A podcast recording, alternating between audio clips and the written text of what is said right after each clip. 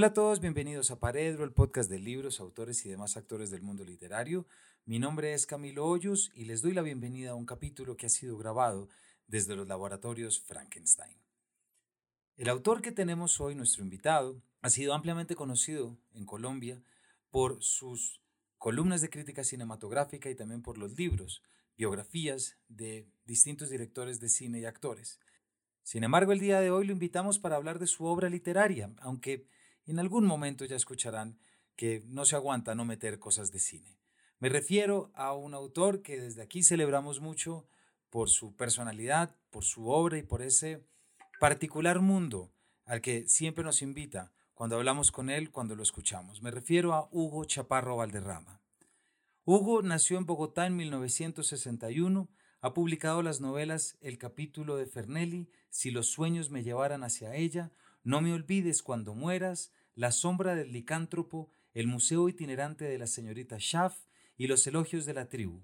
Los libros de cuentos El discreto encanto de los melancólicos y Tratado de simiología, un libro sobre los héroes clásicos del jazz, Lo viejo es nuevo y lo nuevo es viejo y todo el jazz de New Orleans es bueno, las biografías Alfred Hitchcock, El miedo hecho cine, y Marilyn Monroe, En cuerpo y alma, y Marta Rodríguez, La historia a través de una cámara una selección de ensayos del realismo mágico al realismo trágico, un libro collage sobre la historia del cine colombiano llamado Álbum del Sagrado Corazón del Cine Colombiano, dos libros de poemas que han merecido el Premio Nacional de Poesía otorgado por el Ministerio de Cultura de Colombia, es decir, Imágenes de un viaje y para un fantasma lejano, los cuentos infantiles El amor de una jirafa y Los fantasmas de la independencia, una antología de testimonios cinematográficos titulada El Evangelio según Hollywood y el libreto El Jaguar de Orfeo, editado por Tornamesa Ediciones. Fue becario del International Writing Program de la Universidad de Iowa durante el otoño de 2002 y es director de los laboratorios Frankenstein, que abrieron sus puertas para esta conversación. Como pueden escuchar, tiene una amplia bibliografía y lo que más queremos en Paredro es traer autores, darlos a conocer, promover su lectura y de allí que, la disculpa que tuvimos para poder entrar en estos laboratorios, fue hablar de su última novela, que se llama El buey descalzo.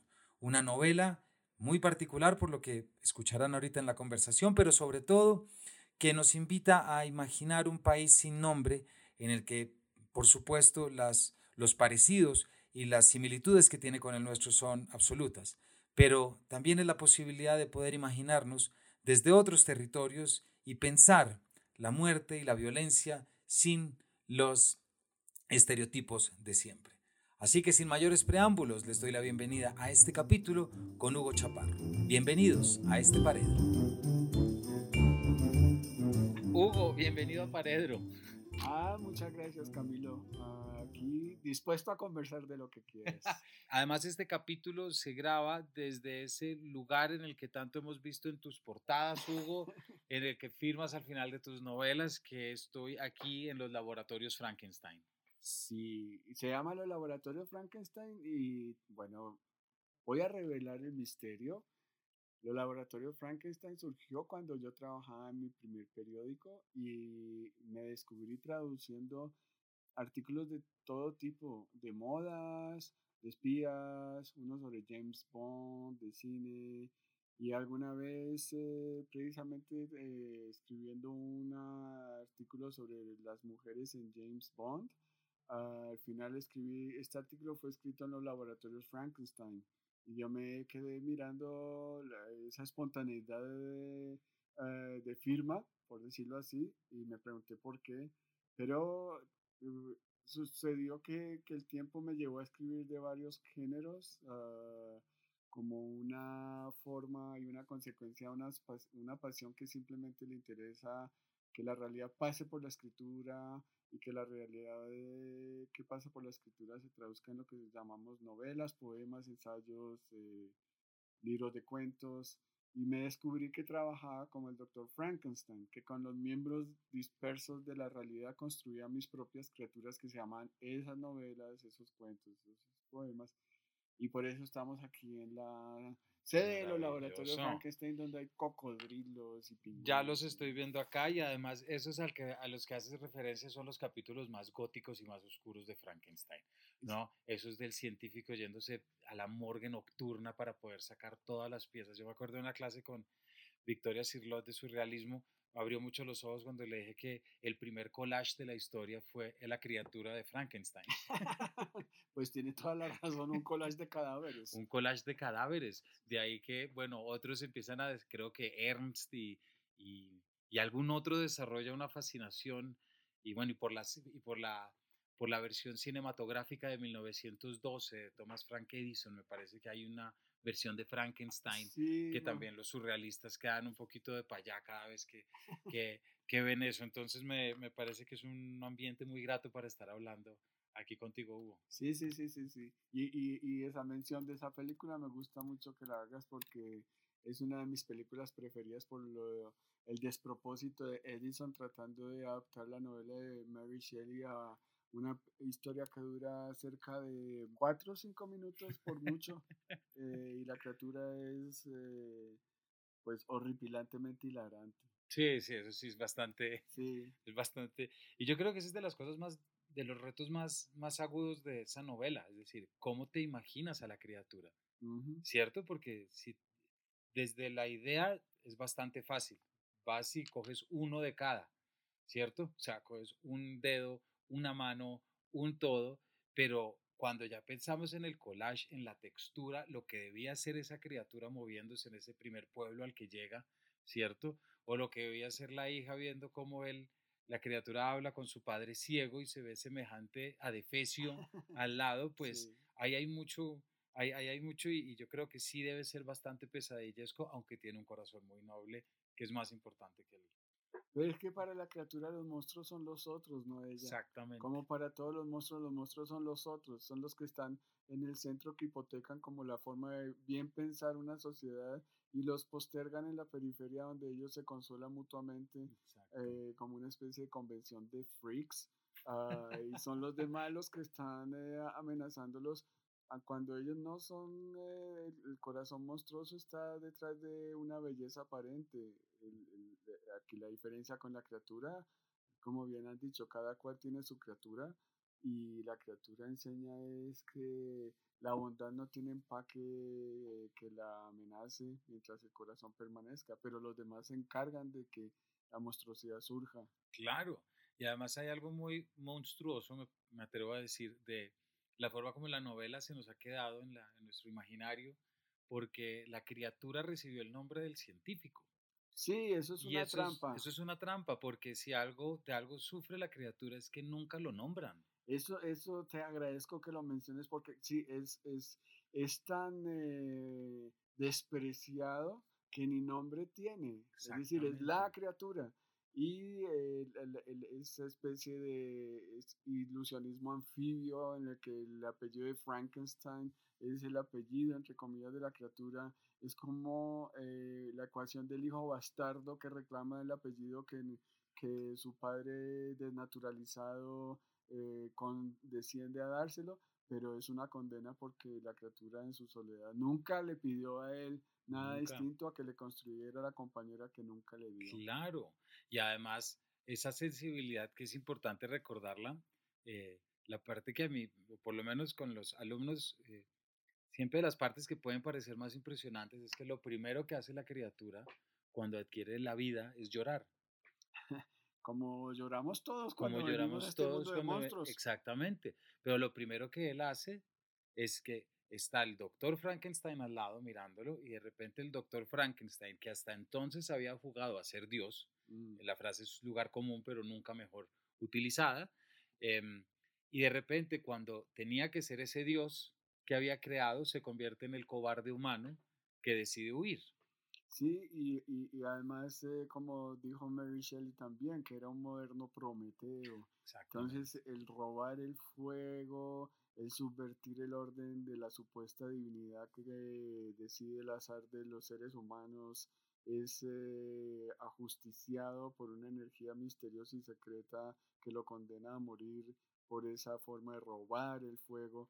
Y los científicos pareciera entonces que están robando el fuego permanentemente, los que clonaron a la oveja Dolly para hacer otra forma eh, de, la especie eh, animal, eh, Christian Barner haciendo los eh, trasplantes de corazón, todo lo que sea de esas intervenciones, la inseminación artificial, todos son pequeños doctores Frankenstein, con la única diferencia que a sus criaturas, aunque también se les mira con suspicacia, están siendo aceptadas por la curiosidad.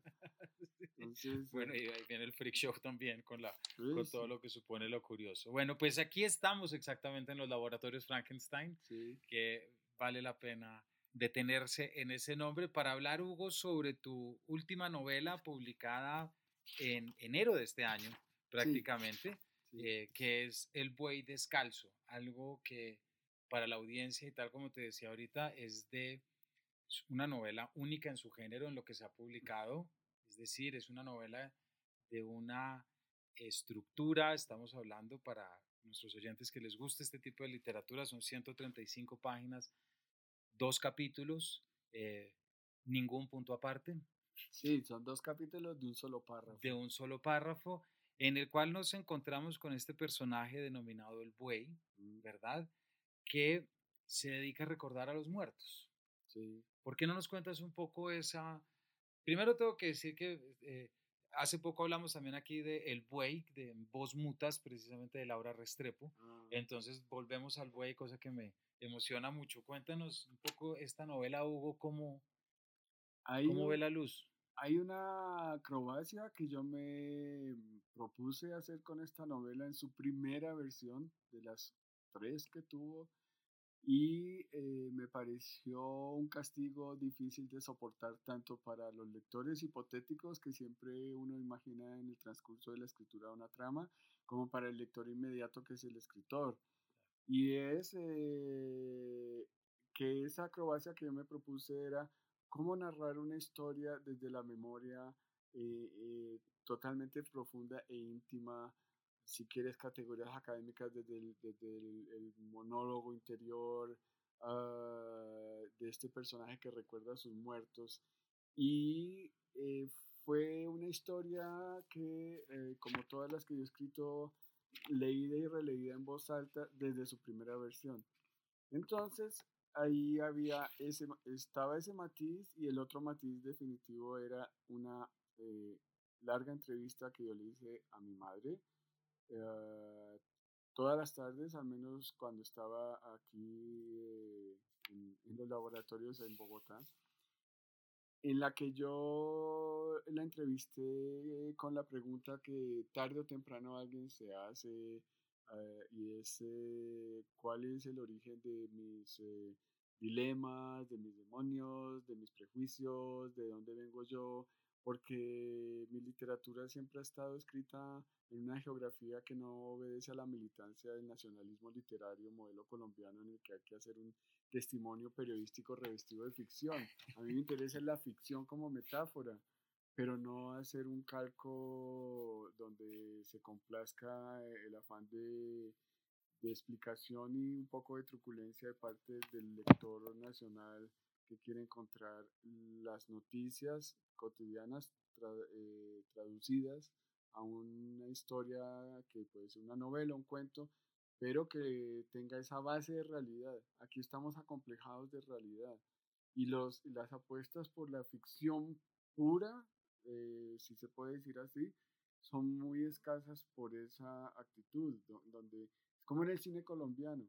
El cine colombiano innecesariamente, tarde o temprano, en algún momento, en algún plano, eh, te va a mostrar o un noticiero de televisión o un transistor hablando de una noticia eh, de la violencia contemporánea como si la realidad refrendara la ficción. Y tiene que ser al contrario, la ficción la que refrenda la realidad desde mi perspectiva, la ficción la que se ha inventado la mitificación de ciudades.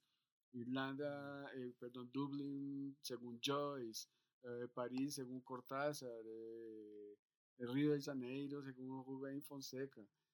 Y e, entonces el cóctel fue así, la, la memoria de mi madre y el aliento sin pausa al, que obedece la memoria y sus asociaciones múltiples. Pero eh, espero no desconcertarte, pero la primera versión de esta novela eran 220 páginas, si recuerdo bien, y era un solo párrafo que yo leí en voz alta, como te digo, y quedé pues totalmente agotado porque era un maratón literario eh, injusto, injusto en el sentido en que si espera la bondad de un lector que regala, te regala tu tiempo para leer lo que has escrito, me parecía demasiado tiránico. Hice una segunda versión y seguía haciendo un solo párrafo de 150 páginas y eh, en esa lectura la hice dos veces y tratando de encontrar un punto de quiebre para hacer otro capítulo dentro de ese texto que tenía. Cuando lo encontré fui enormemente feliz porque aunque tiene, son dos capítulos, cada uno de un párrafo, sí hay un intermedio, para decirlo a la manera de las eh, exhibiciones cinematográficas de otra época, un intermedio que le da un respiro al lector para continuar. Y esa fue la, la, como decía, la acrobacia que me propuse. Y que fuera una partitura musical, porque pues también te está hablando un melómano y alguien muy interesado por la música. Eh, y, que, y que no tuviera disonancias esa partitura. Entonces ahí había una circunstancia eh, en, en que las conversaciones fluyen y uno las permite en lo coloquial con la felicidad de el ritmo que tiene la conversación. Pero en la escritura, ¿cómo traducir eso sin que una coma sea un tropiezo, sino una ayuda? O un punto y coma, o dos puntos, hasta llegar al punto final que es el silencio. El silencio de esa conversación. Entonces, la, la, la, la, no en vano, pues se llama El Voy Descalzo, porque yo necesitaba para narrar la memoria de un pueblo que es para mí también eh, la quise construir como la metáfora de un país. Eh, tenía que ser alguien muy grande para que abarcara tanta memoria en, ese cuerpo gigantesco que él tenía. Y eh, esa, esa memoria tenía que ser torrencial. Porque él solo está en ese pueblo por una razón que fue el detonante de, de esta novela y que me conmovió mucho cuando pensé en ella, y es eh, que si todos nos marcháramos del lugar de la tragedia, los muertos nos reclamarían su olvido. Entonces él se queda en el pueblo porque está consciente de que si él tiene la memoria de ese pueblo, nadie va a quedar totalmente muerto. La guerra no lo va a matar del todo. Y él es el depositario de esa vida que permanece aunque sea en el recuerdo. Entonces ese tamaño del buey, es la metáfora y ese es la, todas estas piezas de este rompecabezas que se ensamblaron en esta novela. Pues leo en la página 13. A mí me decían el buey porque nací de un tamaño monstruoso para mi edad, el buey descalzo. Necesitaba un costal para hacerme una camisa, se refiere a la madre. Y el pantalón que me puse cuando tenía 10 años era del muerto al que le agarré sus zapatos polvorientos. Mesa, se llamaba Reinaldo Mesa. Y ahí sigue. Para más adelante, en la página 18, nombres de los que nunca me olvido por la memoria imborrable donde viven mis fantasmas, por la que puedo contarle lo que pasó alguna vez en lo que ahora son ruinas, las ruinas de lo que fuimos y que la muerte no quiso que continuáramos siendo, por lo que busco en las sombras el rastro de los que un día se fueron y deslizan por el aire el rumor de sus historias igual que un libro en donde pueden leerse los recuerdos que murmuran. Me conmueve mucho que leas ese fragmento específicamente porque ahí eh, también cuando eh, llegué en, esa manera de, entender la memoria, hay algo que me era muy necesario para narrar esa memoria y es que en la precariedad de la realidad la poesía se filtrara en las palabras del buey y que fuera también un largo poema, un largo poema eh, que por lo menos ha, sido mi solución, como la realidad me resulta tan agresiva y me deja permanentemente una perplejidad, eh, pues que la heredé también a mis años de periodista, en el que la realidad no te da tregua para escribir sobre sus historias y no te va a dar tregua por más dolor que sientas o te impresione una historia, la forma de salvarme de esa realidad es a través de la escritura y sobre todo de la escritura poética. Y ahí estaba muy interesado en que el buey fuera un poeta gigantesco al que no le cabe ningún zapato por el tamaño que tiene. Pues yo creo, Hugo, y este es el motivo por el que le recomendamos tanto este libro a la audiencia, y es que normalmente un libro de 135 páginas y dos párrafos resulta difícil de leer. Mm. Me explico, porque, porque es un reto, y, y, no que el tuyo no lo sea, porque pues es la elección. Pero sí tuve una experiencia que complementa un poco lo que acabas de decir, y es que no hay una dificultad en la lectura. Me mm. explico, no hay una... Eh, atas también cada una de esas frases y la concatenas de tal manera que creas un, un loop constante para poder irte y uno no se da cuenta en qué momento estás metiendo los artilugios de escriba, como diría Cortázar, en qué momento estás haciendo las cosas. Entonces, que esto no haga pensar a nuestros oyentes que se trata de un ladrillo. No, mira, un, un, un, lector me dijo algo que para mí fue como si me pusieran una medalla, porque en las lecturas en voz alta que hacía el texto decía que el lector era mi ilusión, que yo, yo me decía una y otra vez, que el lector sienta que le están hablando al oído amablemente mm. y de una forma suave eh, y que no, no se detenga en lo que puede ser la, la, la, pirotecnia de la escritura, sino en el tema como si alguien le estuviera murmurando. Y este lector me dijo, mira, yo eh, nací en el interior, pero ajá, todas mis tías son de Barranquilla. Y cuando yo leí el texto, ah, me sentía en el, patio de la casa de una de ellas, en la mecedora, oyendo chisme. Sí, y, y, bueno, y porque la novela también es muy caribe, pues yo tengo mucha relación con el Caribe y mi relación con el mundo andino no ha sido tan feliz como con el Caribe. Es decir, de, de hecho, lo he contado varias veces, eh, alguna vez mi mamá me preguntó cuando yo tenía 7, 8 años de edad qué quería hacer yo cuando grande. Le dije, yo quiero ser costeño. ¿Sí? Y, y, y bueno, ah, y, he tenido un poco la devoción. Yo jugué béisbol, soy bailarín de salsa eh, y muchas otras cosas. Pero aquí en esta novela eh, es un pueblo imaginario que puede tener algo del altiplano boyacense, algo de mm. los llanos colombianos, algo de, de, varios retazos de este país que nunca se termina de armar y creo que eso es lo fascinante. Solo se arma en el mapa, pero la diferencia regional, cultural, que no es excepcional de Colombia tampoco, pero aquí es bastante marcada y fascinante, eh, sí está situada desde el Caribe que mira al resto del país. Y es ese enorme calor que hace en ese pueblo y bueno, ahí está el buey andando y recordando a sus muertos.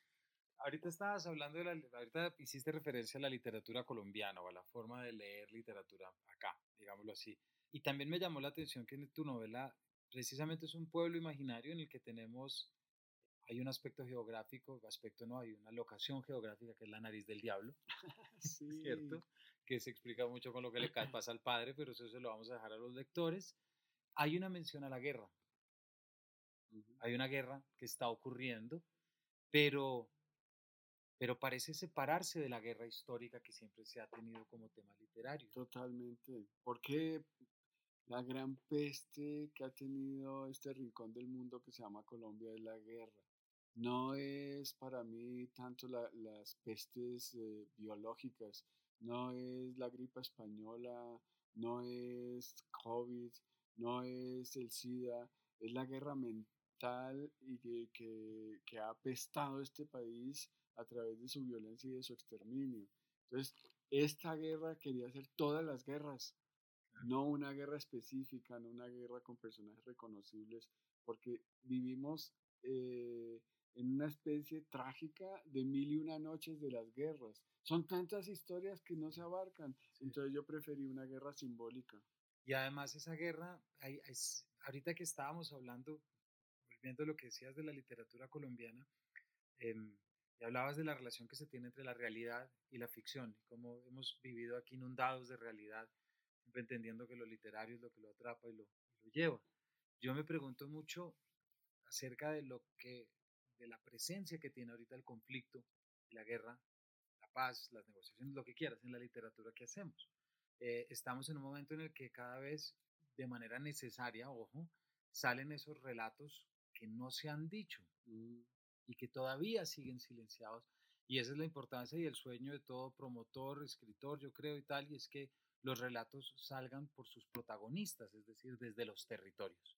Y a mí me encantaría leer las novelas sobre el conflicto y la historia del siglo XX colombiano, pero no escritas desde la ciudad, sino escritas desde los territorios. Y eso, y eso mm. tiene todo un proceso en el que eh, muchos de nosotros soñamos como profesores de literatura, que, la, que en verdad la escritura se convierta en una estrategia personal de todo el mundo y que todo el mundo sea capaz de contar su propia historia.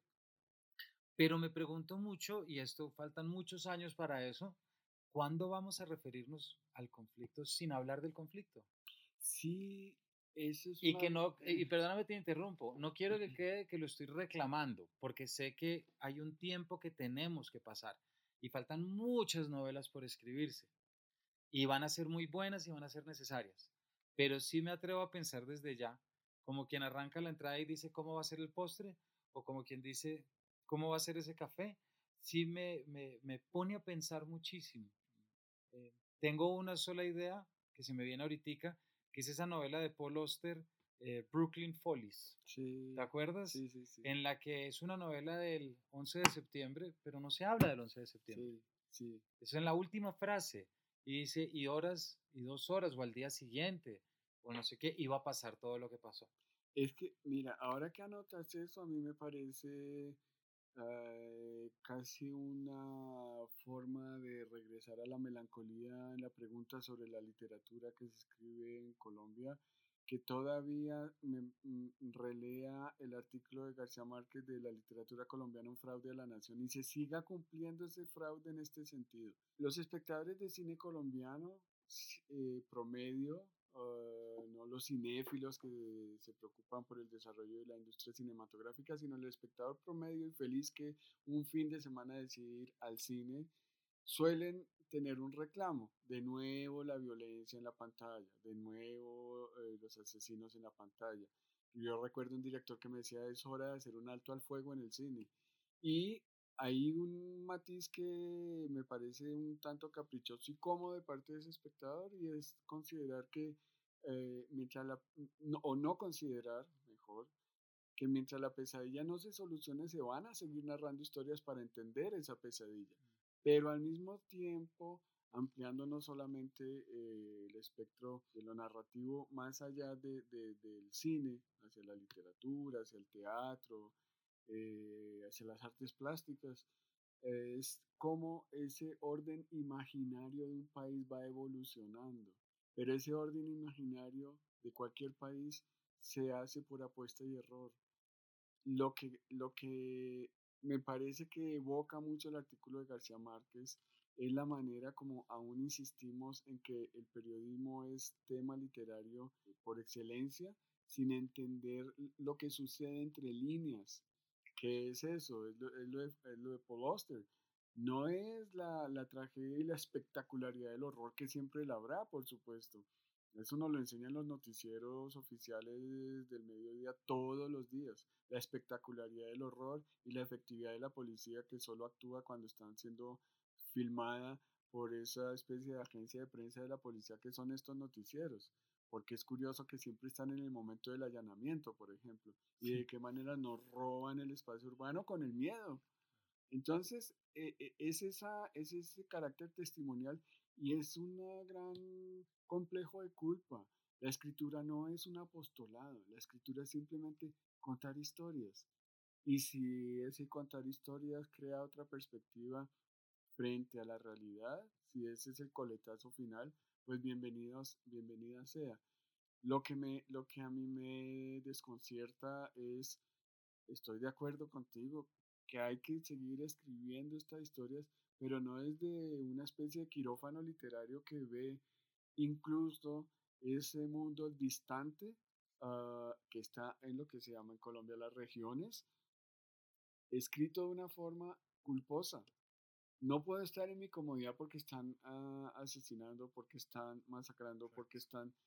Y, escribir con culpa es, es, un gran malestar para cualquier artista. Es decir, la, eh, la gastritis está asegurada, ¿sí?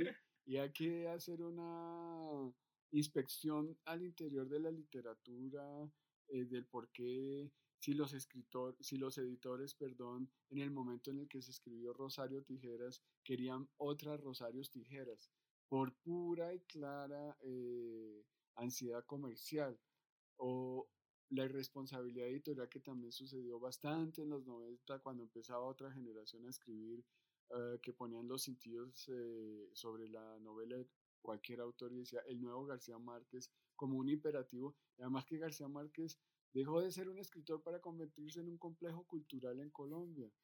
Y es muy, es muy insano ese paraguas, porque a pesar incluso del mismo Gabo, existe paraguas. Entonces esos editores moldearon a, a un escritor, y lo, penoso no es que los editores moldeen a un escritor, sino que los escritores respondan a ese molde que están buscando. Dame sicarios, dame mafia, dame eh, guerrilla, dame paramilitares, porque eso tiene venta certificada. ¿Dónde queda la, la, visión metafórica del país? ¿Dónde queda la visión imaginaria del país? ¿Dónde queda la visión poética del país? Si estamos escribiendo reportajes periodísticos con un formato de novela. Es también eso, pasará mucho tiempo antes de que ese orden imaginario se apropie con la sensatez de, del oficio de relatos que no dependan de las cifras de muertos, sino que dependan de sí mismos. Entonces, cuando un periodista te pregunta, como me sucedió a mí alguna vez que publiqué una novela de amor que sucedía en Toronto, entonces me acuerdo un periodista antioqueño me preguntó, ¿usted por qué escribe novelas que no sean en Colombia? porque no tengo el himno, ni, la geografía, ni la bandera como corsés creativos. Y eso es algo muy perjudicial en Colombia. Y segundo, eh, porque yo escribo las historias donde me suceden. No estoy buscando la geografía. Las historias me proponen en su geografía que las escriba. Y la siguiente pregunta fue peor. Me dijo, pero si usted, vive usted nació en un país muy violento, eh, porque escribe novelas de amor? Digo, pues por eso. Precisamente. Entonces e, es, es, es muy, eh, es una parroquialización de la imaginación. Y eso, pues, hace literatura parroquial. ¿Hay alguna novela, Hugo, que ahorita de pronto lo tengas en la cabeza mientras nos estás contando esto? De literatura colombiana. La tengo como excepción a la norma. Con una novela que amo, que es de Andrea Mejía, que se llama Antes de que el mar cierre los caminos. Porque es una gran metáfora de una poeta que escribe novelas y que escribe cuentos. Yo considero que Andrea, eh, su respiración natural e inevitable es la poesía. Toca de, de, poesía todos sus artículos, sus novelas, sus cuentos. Y antes de que el mar cierre los caminos, es una historia de amor, es una historia de amor también que sale del altiplano cundiboyacense al Caribe y tiene su cuota también hacia el final de la historia de nuestro horror eh, doméstico, pero tiene esa cuota vista desde la compasión, no desde el juicio, no desde la caricaturización de la maldad, sino de la intención de explicarse por qué sucede la maldad y por qué esa maldad nos obliga a redimirnos de ella misma. Entonces, por eso te digo que como contraste a a novelas más rutinarias, aquí hay una luz, para decirlo en términos casi místicos, que, que sugiere un sendero, que es el interior del ser humano. Y al fin y al cabo yo creo que la literatura es el interior del ser humano con circunstancias de su exterior, pero lo excepcional de la literatura es que nos permita ver ese interior. Ya conocemos las ciudades, ya conocemos el entorno, cómo lo reinventamos en la literatura. Y además hablando de una novela tuya de 134 páginas que es interioridad pura, es conciencia, ¿cierto? Que es exactamente lo que estás diciendo. Bueno, y también saludamos de aquí a Andrea, que no ha pasado por, por, por nuestros micrófonos, pero esperemos que la próxima temporada, ya que tú también no la, no la traes, eh, Hugo, y nos la muestras acá. Mientras decías esto, Andrea, fíjate la cita que tenía aquí que quería compartir. La muerte era entonces un chiste, un esqueleto pintado que aparecía en el teatro sin hacerle daño a nadie, que respetaba a las niñas cuando salían orgullosas a recibir los aplausos como si resucitaran debajo del maquillaje, los trapos y las mentiras que nos habían contado. No era la muerte brusca que nos puede asaltar cuando menos la esperamos. La muerte de los perros negros que se morían quemados cuando caía en el pueblo una tormenta de rayos. La muerte que mató al perro querido por las tiernitas, al que le decían Billú, y que pisé un mal día cuando las hermanas me encerraron en su casa, riéndose como locas, mientras se desvestían y me mostraban sus cuerpos bañados por una luz irreal, y corrían detrás de mí sin que pudiera escaparme de sus pellizcos nerviosos hasta que aplasté en la carrera al perro que se murió después de un chillido seco y de sentir en mis pies que terminaba su vida. La muerte cruel de las vacas que se morían de hambre por las sequías infinitas que las ponía a comer tierra. ¿No? Eh, Hugo, me parece, ah, como nos damos cuenta aquí, aquí tú arrancas hablando de la muerte, pero si siguiera leyendo, de hecho de la página 34, hay un momento en el que logras, em, ¿cómo decirlo? Como un delantero que se libra de dos defensas, de pronto, no sé qué imagen ahora, pero logras de repente meternos en otra frase y en otra idea sin que el lector se dé cuenta en qué momento saltaste de la muerte a lo otro. Me interesa que nos cuentes un poquito, Hugo, por la técnica. Eh, muchas veces lectores infrecuentes dirán, oiga, ¿a quién se le ocurre escribir 134 páginas en un punto? dicho, qué ganas de, qué ganas de complejizar. Pero, mm, pero todo relato y toda historia se escribe como la historia requiere que sea escrita, ¿verdad? Entonces, ¿por qué no nos cuentas esto un poquito en defensa de, esas novelas que nos exigen desde un criterio de, lectura, pero también entendiendo que son decisiones en las que hay que confiar en el autor y en el narrador. Ah, qué buena pregunta y te la agradezco enormemente porque para mí algo que siempre ha sido felizmente inquietante es eh, antes de iniciar un texto, sea un poema, sea un ensayo, sea una novela, cualquier texto, es primero entender si es el caso una novela, la historia que quiero narrar. Eso para mí es definitivo para que la historia empiece a avanzar, porque mientras no la entienda, la historia está detenida. Y segundo, que cada historia requiere de su forma.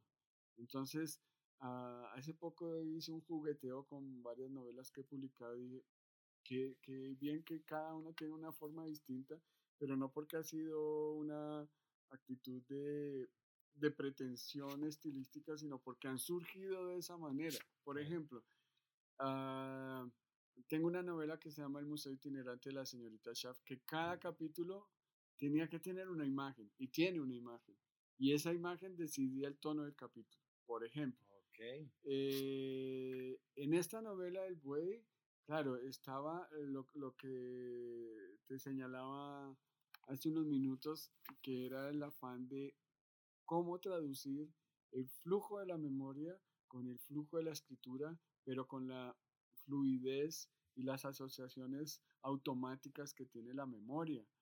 La, forma como somos una sinapsis permanente de nuestros recuerdos, la manera como eh, nos deslizamos por una imagen que nos enseña el azar en términos callejeros hacia un momento de nuestra infancia Ah, sin hacerlo de una forma premeditada ni elaborada, sino simplemente porque sucede, porque estamos hechos de esa fisiología de la memoria. Eh, y el, el, eh, la forma que tiene el buey, ah, como los otros libros, eh, es una defensa de precisamente de cómo una forma sustenta un relato y una forma requiere de un relato. Uh, Manuel Puig tiene esta novela que se llama Cae la noche tropical, que es solo diálogos. Y en los diálogos eh, eh, hace que esa novela sea más un tono dramático que un tono narrativo, porque todo está sucediendo a través de las palabras habladas de los personajes. Entonces en, esta novela todo sucede a través de esa mm, asociación libre de este personaje, además una asociación tan libre que es de ultratumba, ¿no? Es, es decir, que es el, él no sabe que él es un fantasma, pero lo puede ser. Él no sabe si está muerto, pero también sospecha que lo puede ser. Y la frase final de la novela, que es mejor que no la revelemos, es una forma de descifrar el misterio de por qué el buey está hablando y a quién. Esa imagen final fue lo primero que me sucedió de la novela. Ah, Porque fue una historia que yo pensé tiene que llegar allí, a esa, a esa imagen, donde él explica su condición, él explica su soledad y de alguna manera hay una eh, interpelación del buey en su memoria hacia alguien y ese alguien ah, lo voy a revelar aquí porque ha sido muy muy buen entrevistador y me gusta mucho. Gracias, Y, y es, e, ese alguien es el lector. El lector porque el buey permanentemente dice, me entiende, sabe de qué le estoy hablando, para que el lector no se quede afuera de algo que podía ser muy eh, encapsulado en eh, la soledad del buey. Entonces, ese personaje que se asoma al libro está siendo interpelado por el buey, le está preguntando permanentemente, ¿sabe de lo que le estoy hablando? Mm. Y eso fue también una manera de descubrir una forma con ese personaje está implícito en la historia leyéndola. No es eh, lo explícito de Cervantes dirigiéndose directamente al lector, de Lawrence Stern Tristram Shandy dirigiéndose al lector, diciéndole mi tío dibujó este figura con su bastón en la arena. No es lo explícito, es lo, lo implícito que el buey está eh, sugiriendo al lector, escúcheme, yo le estoy contando esta historia a usted que está enfrente del libro y usted es mi espejo y es ese espejo que está al final de la historia. Exactamente, no vamos a decir eso, pero fíjate, ese yo me la pillé porque aquí está se imagina, entiende lo que le cuento. A veces tampoco puedo creer lo que yo me cuento en estos días tan largos, en los que cuido del pueblo y de los muertos que están dormidos en el cementerio. Deja a los muertos tranquilos que ellos tampoco se acuerdan, decía mi madre, mm. pero se acuerdan como yo se acuerdo. Sí, es, es, eso, es preguntarle al lector, ¿me sigue? ¿Cómo, eh, cuando está uno hablando con un amigo distraído? Y dice, oye, ven, ¿te fijaste en lo que te conté? Ah, y el fijarse es regresar a la historia, sobre todo en este momento de, la humanidad donde algo que se llama atención está tan eh, vaporoso por el tema de la distracción que ha creado Internet, los celulares, un mundo del que estoy felizmente muy ausente, todavía tengo memoria porque no tengo esas prótesis. Entonces, esto es también una forma de la atención, de la atención para decirle al lector, yo te estoy contando mi historia y te la estoy dando sin pedirte nada a cambio, sino un fragmento de tu tiempo para que me escuches y no es nada más. Así es. ¿Y qué forma de hacerlo, Hugo? Se nos está acabando el tiempo ya. Una última pregunta, Hugo. Tú has sido periodista, bueno, eres todavía, no sé si uno puede dejar de serlo, ¿no? Como no, no, no, se puede. No, se puede. Em, eres periodista, eres muy reconocido también por ser crítico de cine, esa es otra de las, la gente te lee mucho, pero también novelista, eh, editor, etc. Eh, sin embargo, parecería que estás alejado un poco del círculo y de muchos círculos y de muchos nombres que vemos, que leemos y que están presentes. Eso yo creo que también, y te lo digo con, con amistad y con, y con realismo, eso también hace que tu obra sea tan particular, me parece, y que se lea desde un contexto tan distinto como podemos leer a muchos autores contemporáneos tuyos. ¿Cómo te suena esa idea? Mm, estoy totalmente de acuerdo y me sorprendes por tu sagacidad porque sí, yo no soy eh, muy de tener lo que se llama una vida literaria, eh, de hacer del oficio escribir un evento escénico, de ir a festivales a presentarme.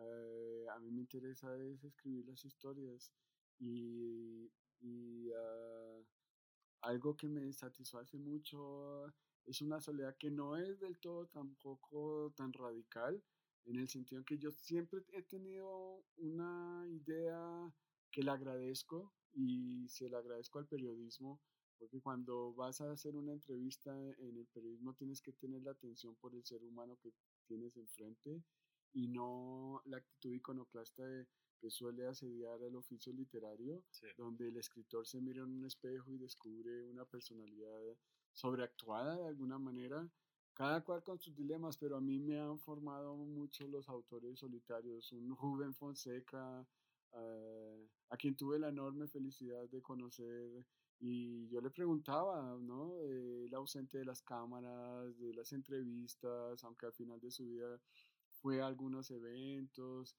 Y mi certeza es que la urgencia del tiempo es una urgencia que para mí tiene que resolverse no en un cóctel, no en un viaje, como yo entiendo pues que hay tanto placer eh, eh, generacional en disfrutar de estos eventos, sino estar en la historia. Para mí las historias son la urgencia del tiempo humano que yo tengo y quizás esas reflexiones en la soledad y bueno, y frecuentar la lectura obviamente me han llevado a una manera de escribir que no sé si sea la acertada o no, pero yo la siento sincera. Yo la siento sincera y es mi verdad para eh, comunicarme con el mundo. Entonces, por eso sí me hace feliz de alguna manera estar al margen de eh, ciertas precariedades que a mí me, me, asombran por lo que hablábamos del orden imaginario, cómo se va madurando. Ah, esos juegos con la forma y esos juegos con lo narrativo y esos juegos con lo que son los laboratorios Frankenstein.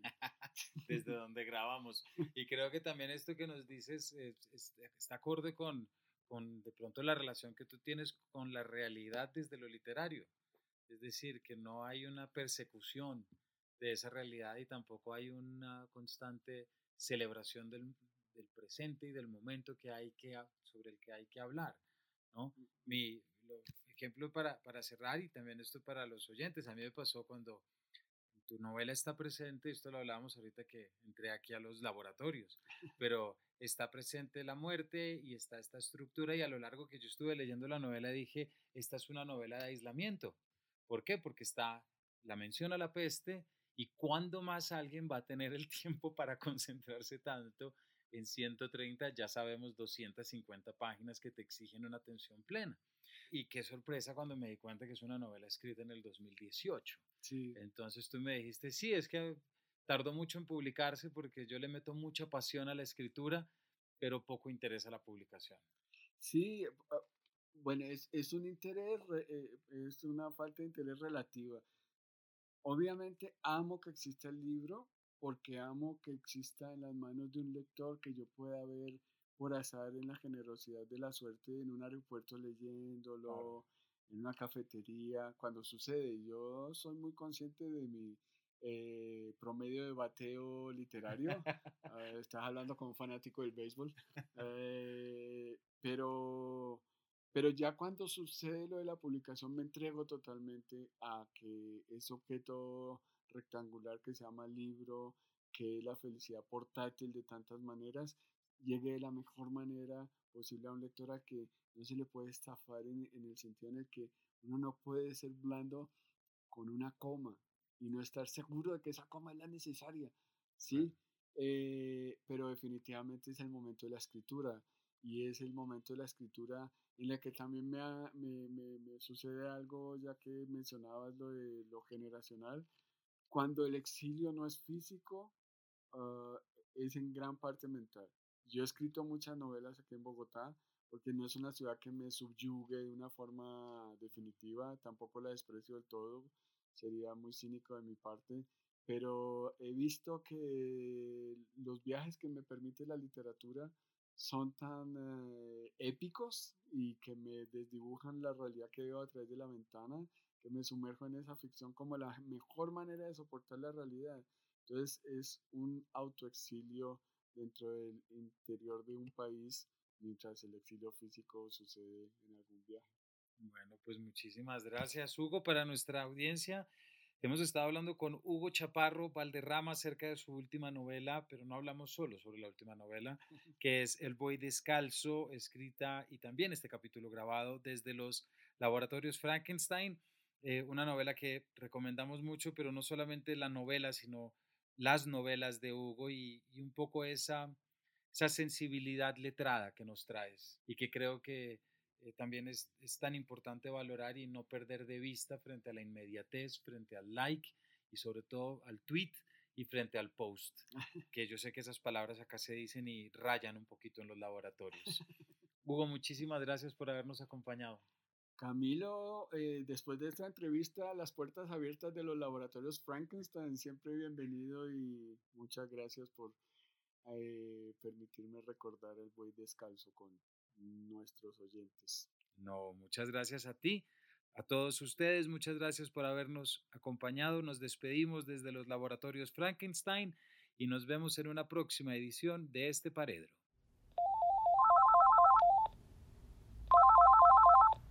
Laboratorios Frankenstein.